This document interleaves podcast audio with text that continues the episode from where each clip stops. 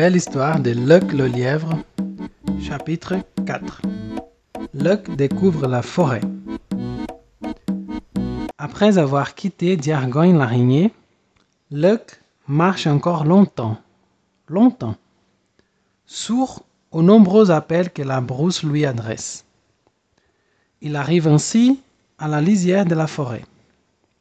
Là, brusquement, les arbres deviennent plus hauts, plus larges et plus serrés. Luck hésite d'abord avant de franchir la lisière de la forêt, car maintenant, les conseils de Diargogne, l'araignée, lui reviennent à la mémoire. Il se demande ce qui va lui arriver. Il pénètre enfin dans la forêt, se déplaçant avec précaution, levant les yeux à chaque instant, tournant la tête à droite et à gauche pour ne pas être surpris par un ennemi caché. Luck sait qu'il se trouve à présent dans le domaine où vivent les seigneurs de l'espèce animale, les fauves. Tout à coup, il s'arrête.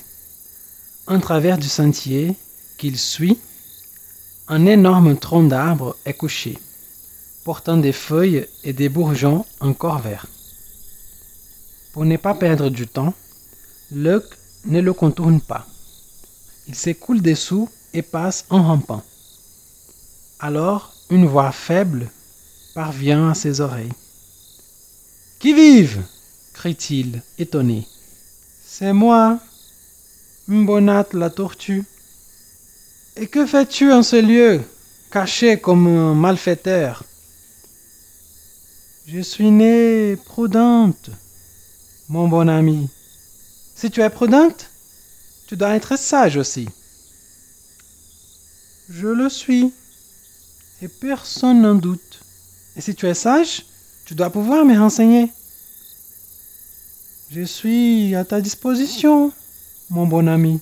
Eh bien, dis-moi, où trouver dans cette immense forêt la demeure de d'oncle Gaindé le lion, celle de Mam l'éléphant, celle de Seigle le léopard et celle de Téné la panthère.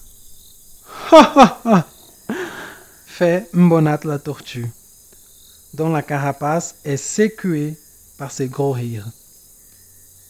Tu peux passer ton chemin, mon bon ami. Je vois que tu veux t'occuper des grands de la terre. Moi, j'aime mieux rester tranquille dans ma coquille.